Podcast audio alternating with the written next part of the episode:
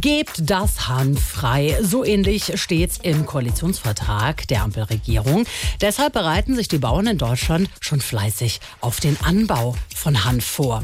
Wir Landwirte sind innovativ, wir bekommen das sofort umgesetzt, sagt auf jeden Fall der Bauernpräsident.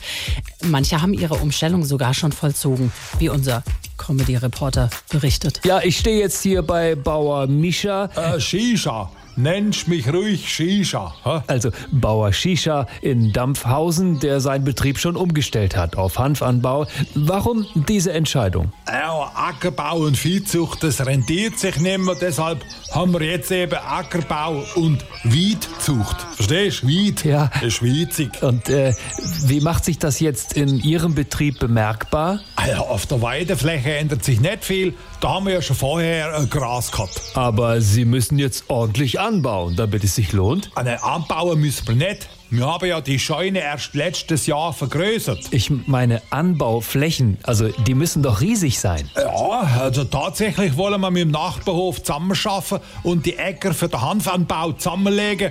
Also sozusagen wie ein Joint Venture. Verstehe. Und verkaufen Sie die Ernte auf dem nationalen Markt oder exportieren Sie? An mir exportieren. Das meiste geht auch nach Kolumbien, weil da ist der Markt hier einfach noch nicht so weit. Oh, und was übrig bleibt, ja, das kriegen die Kühe zum Fressen. Die Kühe kriegen Hanf zu fressen? Ja, natürlich. Da ist ordentlich THC drin. Und ein Glas Milch trinken, das ist dann vergleichbar mit einem Durchziehen. Verstehst? Das klingt interessant. Was genau ist das dann für Milch? Ha, Tütenmilch. SWR 3